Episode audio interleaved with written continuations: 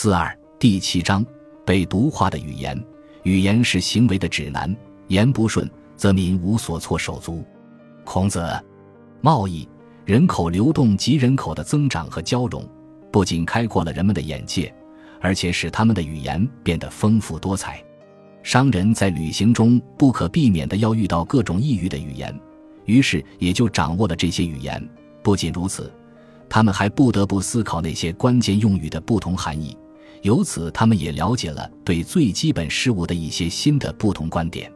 我现在要探讨的是涉及到语言在原始群体与扩展秩序之间引起冲突的一些问题。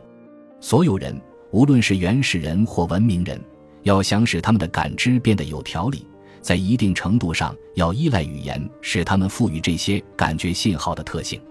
语言不仅能使作用于我们感官的客体分为不同的物体。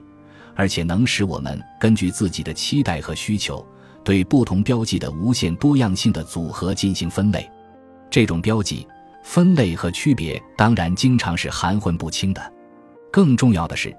语言的所有用法都含有许多关于我们所处环境的解释或推理。正如歌德所承认的：“我们以为是事实的，其实已经是理论。我们对自己环境的所知，也就是我们对他们的解释。”于是。在对我们的观点进行解释和评价时，便出现了各种困难。例如，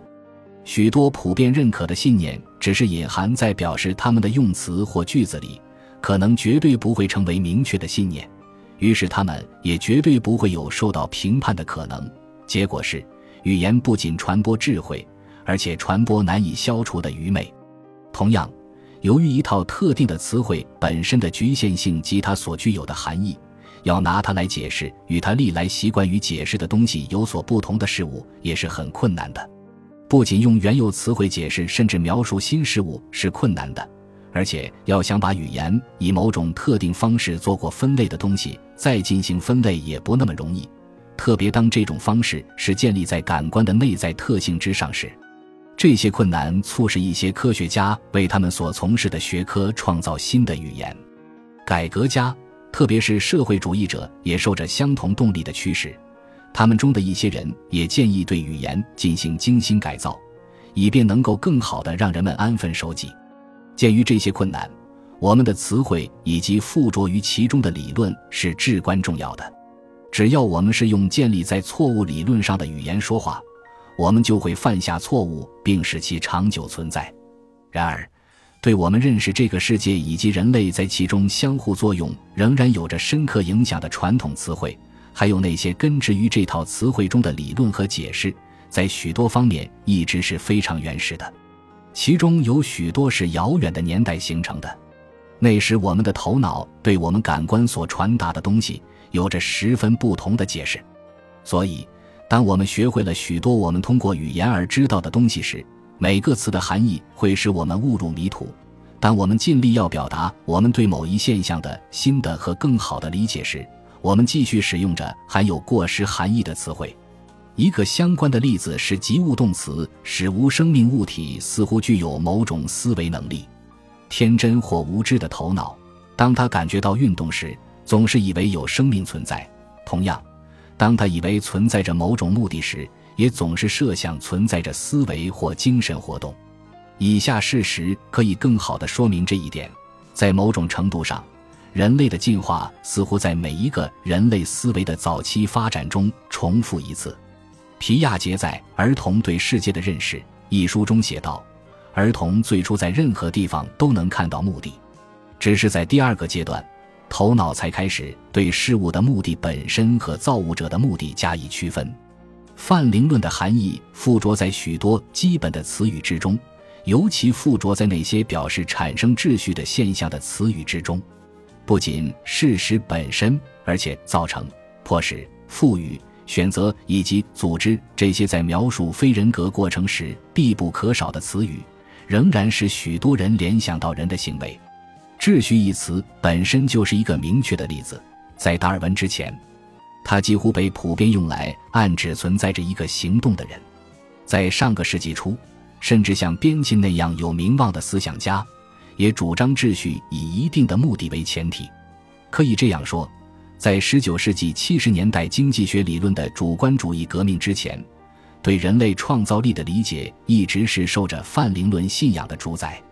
直到十九世纪七十年代，在对竞争中决定的市场价格的引导作用有了更清楚的理解之前，甚至亚当·斯密的看不见的手也没有完全摆脱泛灵论的影响。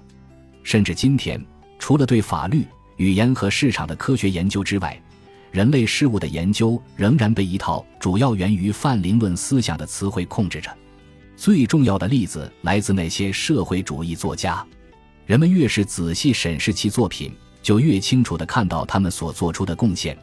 更多的是在保护泛灵论的思想和语言，而不是对其进行改革。以黑格尔。孔德和马克思的历史决定论传统将社会人格化为例，社会主义以及他所理解的社会，实际上是历史上各种宗教所提出的对秩序的泛灵解释的最新形式。社会主义往往反对宗教这一事实，也很难削弱这一点。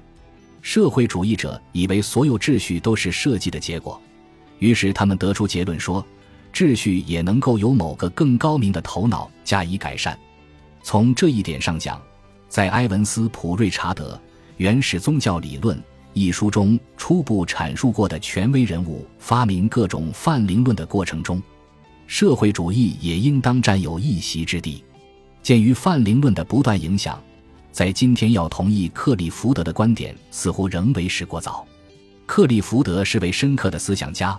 他早在达尔文时期就曾断言，除了人能够独立介入的情况之外。目的性已不再表示设计归功于有教养的人。社会主义对知识分子和学者的持续影响，在史学和人类学的描述性研究中也十分明显。布罗代尔就曾问道：“我们中的哪个人不曾讲到过阶级斗争、生产方式、劳动力、剩余价值、相对贫困、实践、异化、基础结构、上层建筑、使用价值、交换价值、原始积累、辩证法？”无产阶级专政，在大多数情况下，这类谈话的基础并不是简单的事实陈述，而是对所讲事实的后果或起因的解释或推理。我们也尤其应当把一件事归因于马克思，即社会代替了马克思实际谈论的国家或强制组织。这是一种迂回的说法，它使我们认为可以用比强制更为温文尔雅的手段去支配个人的行为。当然。作为本书主题一直在谈论的自发形成的扩展秩序，几乎不可能像作用于或对待一个民族或一国人口那样作用于或对待具体的个人。此外，国家或更为正确的政府一词，在黑格尔之前一直是普通的英语词，在马克思看来，他们也直白而明确地包含权力的概念，而模糊的社会一词。却使它能够暗示社会的统治将确保某种自由，所以正向智慧常常隐藏在字里行间，谬误也是如此。那些我们如今知道其错误的天真解释，以及那些常常不被赏识但产生了极大作用的建议，通过我们使用的语言流传下来，并影响着我们的决定。与我们的讨论尤其有关的是这样一个不幸的事实。即我们在谈到人类合作的扩展秩序的不同方面时，所采用的许多词，都带有早期社会的误导性含义。实际上，包含在我们语言中的许多词都具有这样的特点：如果人们习惯于使用它们，就会得出一些对问题的冷静思考不可能得出的结论，即与科学论证相矛盾的结论。正是由于这个原因，在写这本书时，我给自己下了一个自我否定的指令。绝不用“社会”或“社会的”这样的词，尽管迄今为止我还没有用这些词，但是在这一章里，我希望通过讨论这些词以及其他有类似功能的词，来揭露隐藏在我们语言中的毒素，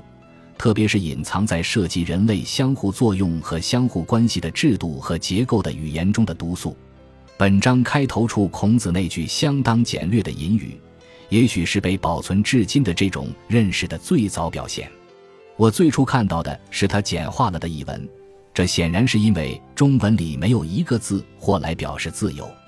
但是以下这段话似乎正确翻译了孔子在《论语》中对任何一群有秩序的人的理想状态的描述：If language is incorrect, The people will have nowhere to put hand and foot。我要感谢牛津大学的大卫霍克斯先生，他为我经常引用的一句翻译有误的话找到了更为正确的译文。我们现在的政治语汇不令人满意的特点源自他们的祖先，主要是柏拉图和亚里士多德。他们由于缺乏进化的观念。认为人类事物的秩序是统治者完全了解的固定不变的一些人做出的安排，或者说，像从古代到社会主义的大多数宗教一样，是某个高明的头脑设计的产物。任何人想寻找语言对政治思维影响的人，都会从德曼特那儿找到大量资料。在英语文献中，可以从科恩的著作找到有关隐喻语言设下的骗局的十分有益的讨论。但是，就我所知，关于政治滥用语言的充分讨论出现在舍克和希尔斯基用德语进行的研究中。我本人早些时候在我的中对这个问题也做了一些研究。本集播放完毕，感谢您的收听，喜欢请订阅加关注，主页有更多精彩内容。